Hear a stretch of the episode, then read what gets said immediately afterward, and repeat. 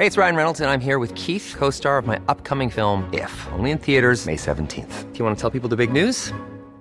All right, I'll do. Sign up now and you'll get unlimited for $15 a month in six months of Paramount Plus Essential Plan on us. Mintmobile.com slash switch. Upfront payment of $45 equivalent to $15 per month. Unlimited over 40 gigabytes per month. Face lower speeds. Videos at 480p. Active Mint customers by 531.24 get six months of Paramount Plus Essential Plan. Auto renews after six months. Offer ends May 31st, 2024. Separate Paramount Plus registration required. Terms and conditions apply if rated PG.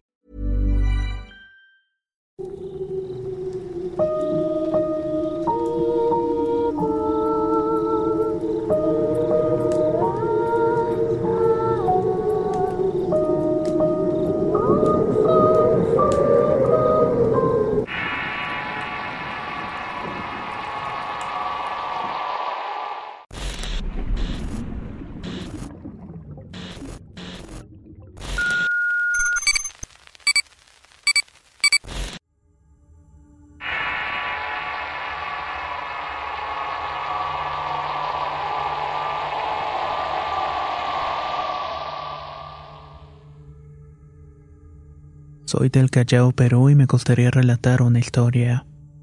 En el año 2012 trabajaba en un cine de mantenimiento. Yo soy creyente de Dios, pero también sé que hay males que no son de este mundo. Por lo que sí soy temeroso trabajar ahí ya que me daba espanto. Más que nada porque había escuchado varias historias de los demás trabajadores. Aunque sinceramente nunca vi nada hasta principios del 2013 cuando regresé a trabajar. Todo seguía igual y me daba miedo quedarme solo ahí, más porque una vez una compañera dijo haber visto a una niña corriendo. Dijo que la estuvieron buscando, pero al final no encontraron a nadie. Además, siempre me sentía observado en ese lugar, pero aguantaba más que nada por la necesidad del dinero. Ese año la chica salió embarazada y dejó de trabajar ahí, pero para el 2014 a una chica le pasó lo mismo. Yo solo pensaba que era coincidencias pero ese 2014 me pasó a mí. Al principio solamente me botaban el agua con el cual baldeaba el piso. Así fue ocurriendo cada vez que iba la mañana. La cuarta vez que me salpicó me quedé asombrado y asustado, ya que pude ver las huellas de un pie pequeño en el piso. Me conté a mi madre y me dijo que probablemente era un duende que quería jugar conmigo. Ella me dijo que le llevara caramelos o dulces y eso hice para que la cosa no me molestara más. Los dejaba regados en el piso o en medio de la mesa de refrigerios y simplemente desaparecían. Yo también en voz alta decía que me dejara trabajar, por favor. Y esa cosa me dejaba trabajar siempre que le llevaba dulces. Hasta que un día vi la cara del fantasma en el cine. Ese día, por fallas técnicas, el cuarto de refrigerio se quedó sin luz. Estaba un poco oscuro y me encontré con una chica que me pidió que la acompañara. Yo pensé que era una clienta, pero en lugar de caminar hacia la salida llegó hasta el cuarto de limpieza. Y antes que se diera vuelta me enseñó los dulces que yo había dejado. Era ella. Asustado pero curioso la seguí cuando me pidió hacerlo. La fui alumbrando mientras buscaba algo desesperadamente y de un momento a otro me dijo que no le jalara el cabello pero yo me encontraba un metro y medio de ella y le dije que no era yo. Ella volteó y su cara era de una niña de aproximadamente cinco años. Me rió de forma macabra antes de desaparecer frente a mis ojos. Lo único que encontré fue un montón de dulces tirados en el suelo con una pequeña mordida. Todo lo que cuento pasó en fracciones de segundos, pero sí me asusté. Luego de eso seguía escuchando sus risas, pero igual yo le dejaba dulces y ya no me asustaba. Para noviembre de ese año tuve que agarrar la guardia por vacaciones del vigilante. Prácticamente iba a vivir ahí, así que antes de eso fui a la iglesia. Algo que no hacían si no me invitaban, pero comencé a rezar por el descanso de aquella niña. Después de unas semanas estando ahí no pasó nada, así que me quedé tranquilo. Sin embargo, sí tuve un sueño en el cual escuchaba mi cabeza. Gracias, ya no te molestaré más. Cuando desperté supe que era aquella niña y después nunca sentí su presencia. Tiempo después, platicando con un policía viejo, me dijo que antes de que pusieran el cine por allí, los malhechores cometían muchos delitos en la zona. Así que era común ver fantasmas en el cine o en los alrededores.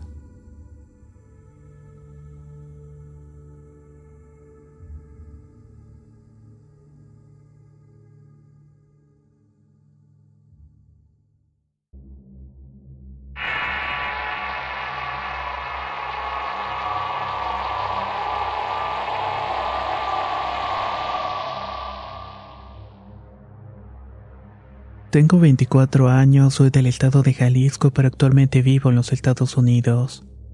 A lo largo de mi vida, desde pequeña, he sido testigo de varios acontecimientos en el ámbito paranormal, y todos estos fueron marcando mi vida poco a poco. Mi madre incluso me cuenta acerca de una muñeca que yo solía llamar Bianca. Al principio pensó que al ser solamente una niña me imaginaba las respuestas de Bianca al estar jugando con ella. Pero con el tiempo la aparición de Bianca en mi niñez se fue haciendo presente. De hecho, se tornó un tanto extraña debido a que ya no quería jugar con nadie más.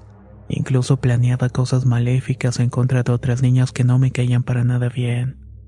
Y de cierta forma platicaba y compartía con mi madre que aunque una niña que se llamaba Sofía en mi colegio me decía cosas, no me preocupaba porque Bianca ya me había dicho que se encargaría de eso.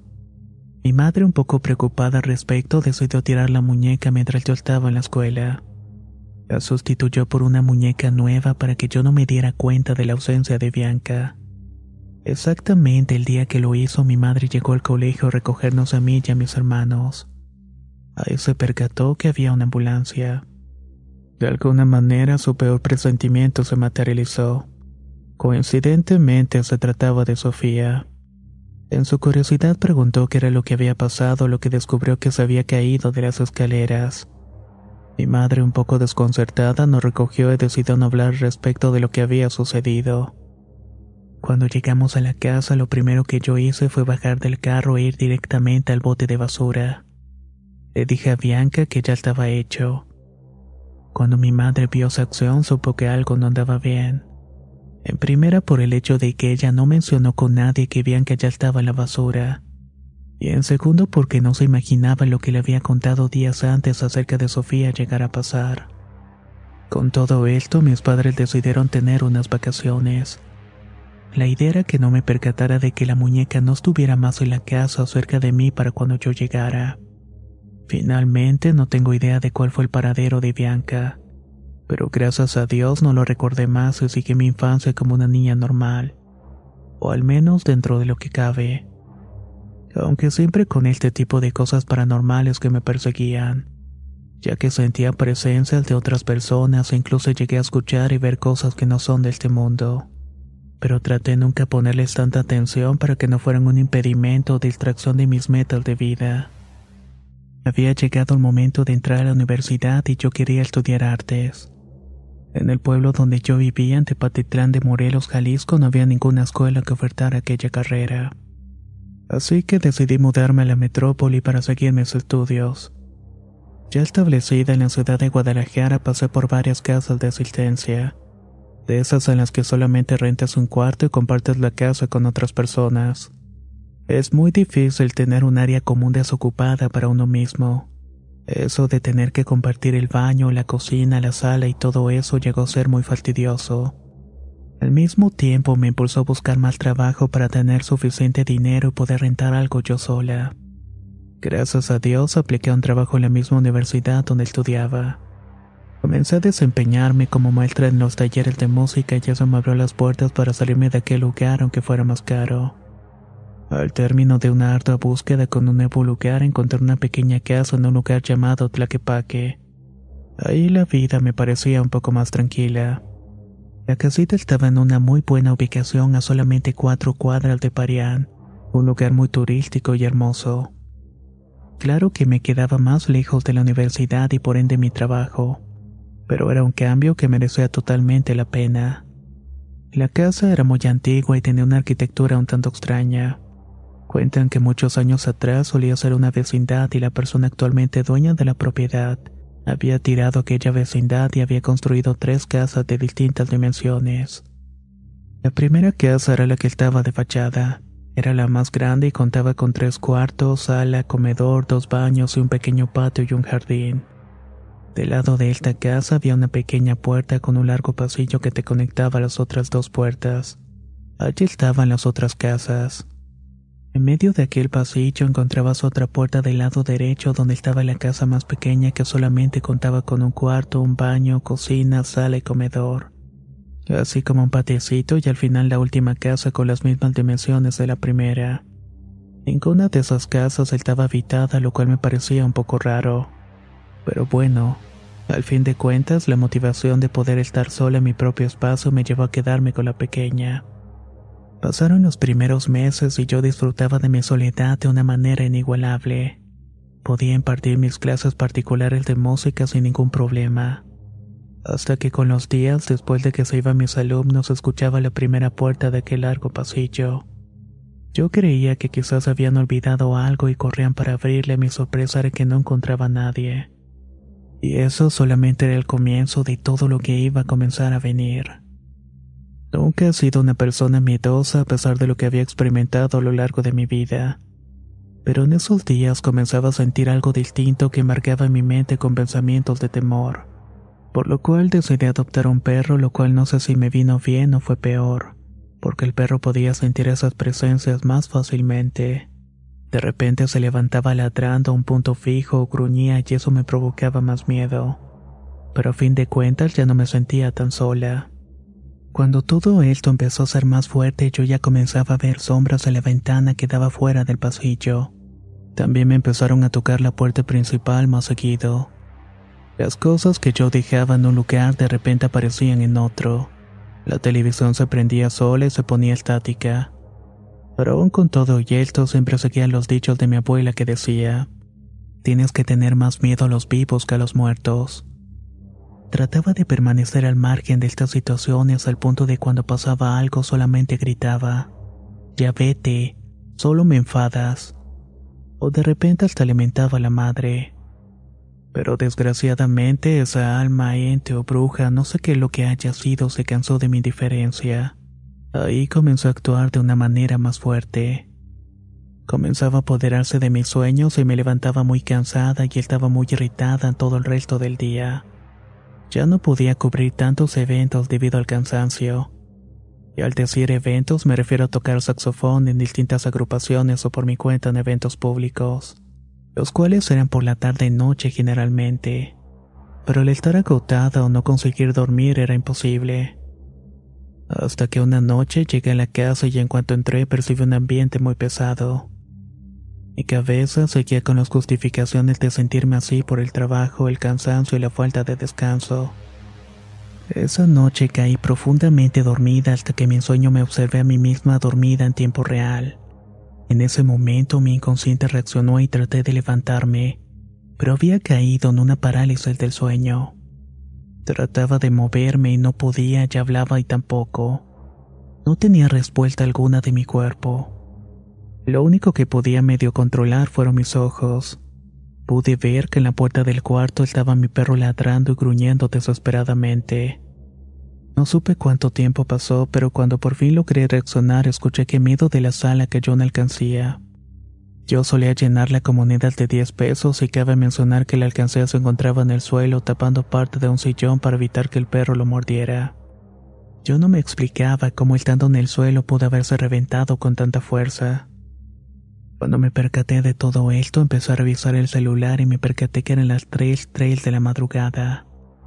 Yo siempre veía películas de terror y no sé por qué de alguna manera lo relacioné con algo malo. Lo que restó de esa noche ya no pude dormir y me dediqué a buscar otro lugar para mudarme con mi perro. Ya supe qué fue lo que eso quería de mí. Quizás solamente demostrarme que todo era cierto. Pero después de esa noche ya no se escuchó nada en el tiempo que seguí viviendo. Espero que los nuevos inquilinos no hayan experimentado algo parecido.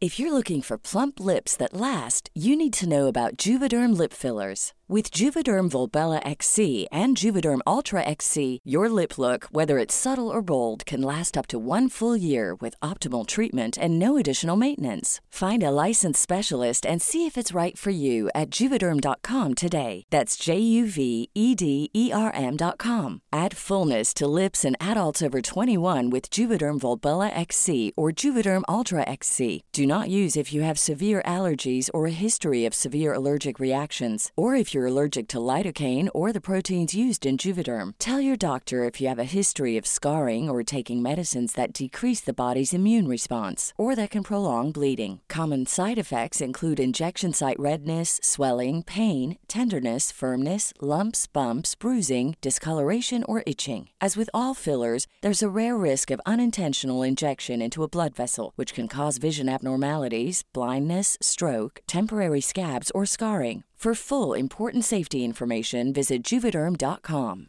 Spring is my favorite time to start a new workout routine. With the weather warming up, it feels easier to get into the rhythm of things. Whether you have 20 minutes or an hour for a Pilates class or outdoor guided walk, Peloton has everything you need to help you get going. Get a head start on summer with Peloton at onepeloton.com.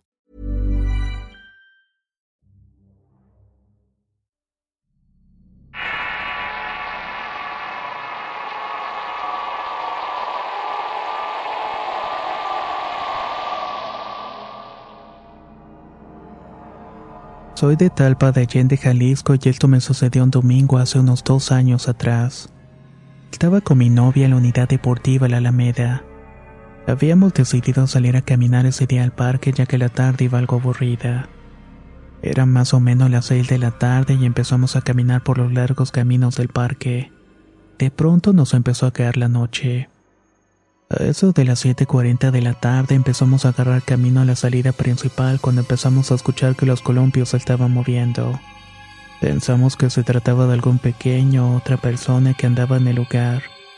Hasta cierto punto todo parecía normal. Al llegar a la entrada principal ya estaba cerrada y nos tuvimos que regresar porque a mi novia le daba miedo brincar la puerta. Cuando íbamos de regreso se seguía escuchando el mecer de los columpios, lo cual ya me empezaba a poner algo nervioso aunque no le quise comentar nada a mi novia para que no le diera miedo. Ya de camino a lo lejos alcanzamos a escuchar algunas voces algo distorsionadas, pero lo atribuimos que eran personas lejos de nosotros. Cuando estábamos a 200 metros de la salida escuché que una rama caía de un árbol que rodeaba la unidad. Y al mismo tiempo mi novia dejó escuchar pasos detrás de nosotros. Ignoré los sonidos, pero me ganó la curiosidad de voltear a ver dónde había caído la rama. Grande fue mi sorpresa al ver que entre los árboles alcanzaba a ver a un niño pequeño. Quizás tenía unos cinco años de edad. Mi novia más que asustada se había preocupada por el niño creyendo que se había quedado encerrado. Así que comenzó a presionar para ir por él y llevarlo a la comandancia que estaba a media cuadra del parque. Al quererme acercar en un paradero perdí la vista al pequeño para verlo aparecer repentinamente en otro árbol. La acción se repitió en varias ocasiones. Puedo jurar que el niño se teletransportaba de un árbol para otro y me empezó a asustar, ya que era imposible que estuviera pasando aquello. El niño ni siquiera movía sus pies y solamente caminaba de árbol en árbol, hasta que se quedó unos 10 metros delante de mí. No me pude mover del susto mirando aquella aparición que más temprano que tarde pronunció estas pocas palabras que nunca he olvidado. Sí, ven, ayúdame. Al escucharlo me solté a correr hacia la salida, pero mi novia insistía que fuéramos por él. Yo la regañé y la tomé de la espalda y la tuve que sacar empujándola porque yo no podía ni hablar del miedo. Al estar afuera y haber empezado a correr por la alameda nos percatamos que misteriosamente ninguna lámpara estaba prendida. Estando a una distancia considerable escuchamos una voz de un hombre gritar el nombre de mi novia. Lo hizo desde adentro del parque con una voz tan ronca y fuerte que nos obligó a correr más rápido. Tratamos de calmarnos y darle una explicación a lo que había pasado, pero obviamente no le hallamos ninguna lógica. Cuando al fin íbamos cada quien para su casa nos dimos cuenta que nos hacía falta unas cosas. A mí se me había caído mi arete y era imposible porque era una pieza tipo tuerca. Había que girarlo para quitarlo, así que era complicado que se me hubiera caído. A mi novia le faltaba una cadenita de oro, lo que provocó enojo ya que era muy difícil desabrocharla, incluso con la ayuda de alguien más. No sacamos más conclusiones y nos marchamos. El domingo de la siguiente semana igual quisimos ir al parque para comprobar lo que nos había pasado. Llegamos a la misma zona, un lugar donde están unas mesas con banquitas para la gente que va a botanear o tomar. Ya empezaba a caer la noche y a de las 7 hicimos el mismo recorrido. Ya estaba algo oscuro y solitario y ya lo usábamos solamente con los teléfonos. Cuando llegamos a un pequeño auditorio situado en la mitad del parque, y empezó a ver sombras por las gradas superiores del foro. Pasaban a una velocidad imposible y no quise comentar nada a mi novia para no asustarla. Pasado el foro y después de haberme hecho la idea de no decirle lo que había mirado, ella me preguntó si había visto al niño. Me horroricé bastante porque yo únicamente había visto las sombras. Llegando cerca de un puentecito que teníamos que pasar para llegar a la zona de canchas y luego de la salida me atreví a voltar para ver qué había. Ya ya estaba ese maldito niño detrás de nosotros siguiéndonos en silencio. Le dije a mi novia y ambos volteamos a verlo. Yo estaba asustado y me agaché y junté cuantas piedras me cupieron en las manos. Luego se las arrojé diciéndole groserías. Mi abuelo me había dicho que maldiciendo esas ánimas se marchaban. Al hacer esto, a esa suerte de ente con forma de niño le empezaron a brillar los ojos de un rojo muy fuerte. Estaban traspasando la oscuridad casi absoluta del lugar. Ya iba a empezar a correr cuando mi novia me tomó fuertemente de la mano y me dijo, Parece que lo hiciste enojar, así que mejor no corras o te va a llevar con él.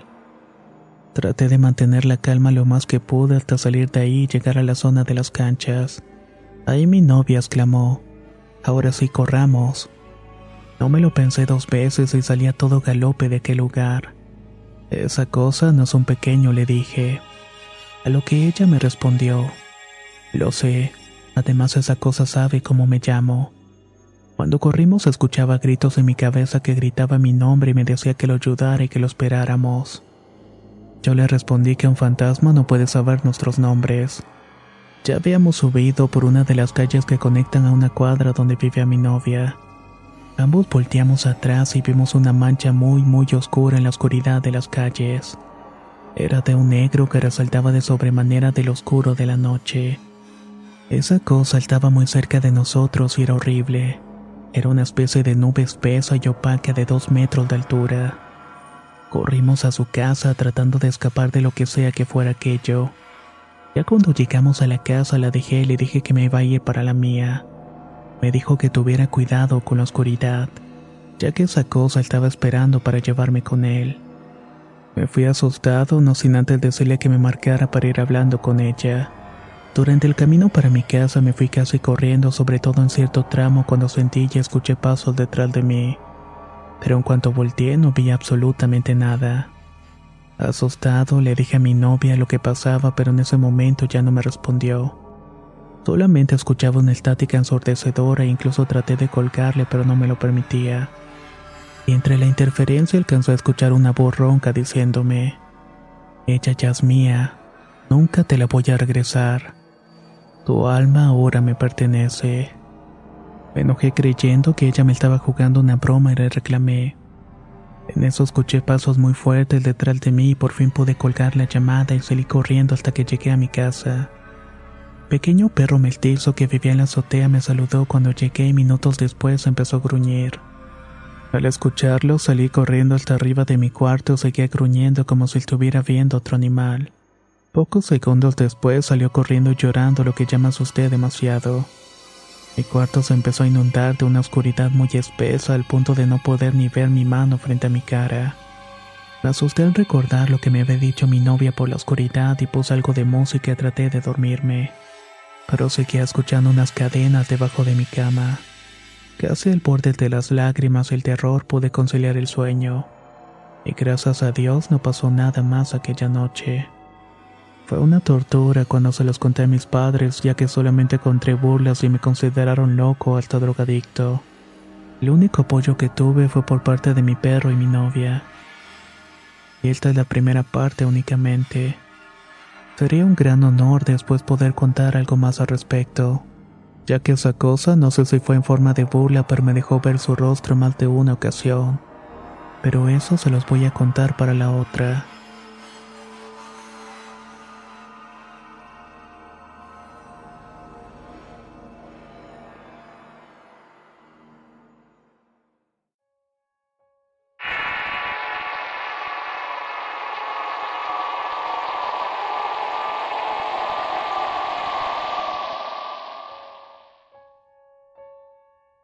Esta historia habla sobre mi hermano menor. Era el año de 1992 y en ese entonces éramos tres hermanos. El mayor y yo íbamos a la escuela, así que mi hermanito se quedaba en casa cuidado por mi tía ya que mi mamá trabajaba. Él se quedaba toda la mañana solo y parte de la tarde. Me refiero a otros niños con quien pudiera jugar, pero a mí me contaba de su amigo César. Siempre pensé que solamente era producto de su imaginación, pues pasaba mucho tiempo solo. Hasta yo había tenido amigos imaginarios que claro solamente eran eso. Cierto día que mi madre no fue al trabajo escuchó claramente que mi hermanito hablaba solo. Fue hasta donde él estaba y preguntó con quién estaba hablando. Y él le respondió lo que antes le había hecho.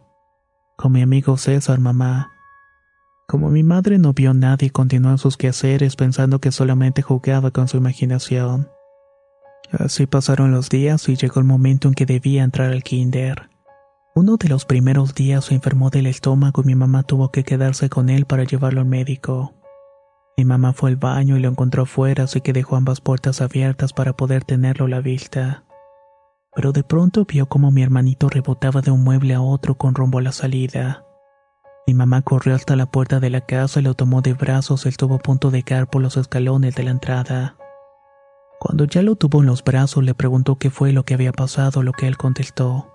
Pues César, quiere que me vaya con él y se puso triste porque yo voy a entrar al kinder. Dice que ya no paso tiempo con él y que ahora tengo más amigos. Mi mamá temorizada al no ver a nadie tomó la escoba pues recordó que mi abuelito dice que los espíritus los corres con la escoba, ya que esa escoba también estaba bendita. Ella golpeaba el aire y le preguntaba a mi hermanito dónde estaba César y donde él le decía que estaba, ella golpeaba el aire diciendo, Vete, vete de aquí que aquí no perteneces y deja en paz a mi hijo. Mi hermanito decía entonces, Mamá, ya le pegaste, está llorando y ya se va. Dijo que se fue corriendo de la casa y jamás lo volvimos a ver. Mi hermano había dejado de hablar con su amigo imaginario, que ahora sabemos no son tan imaginarios.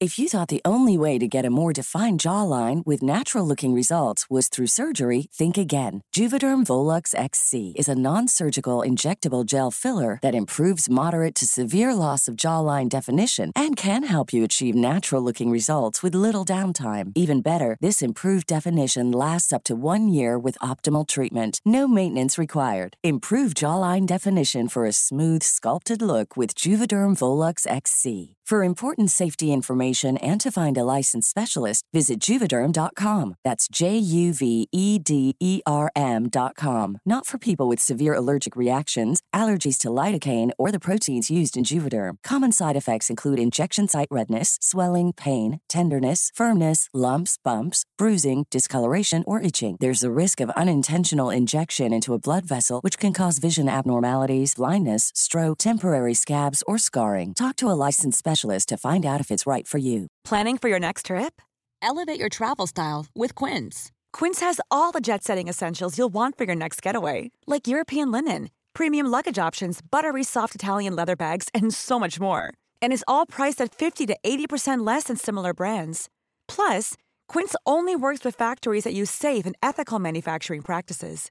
Pack your bags with high-quality essentials you'll be wearing for vacations to come with Quince. Go to quince.com slash pack for free shipping and 365-day returns.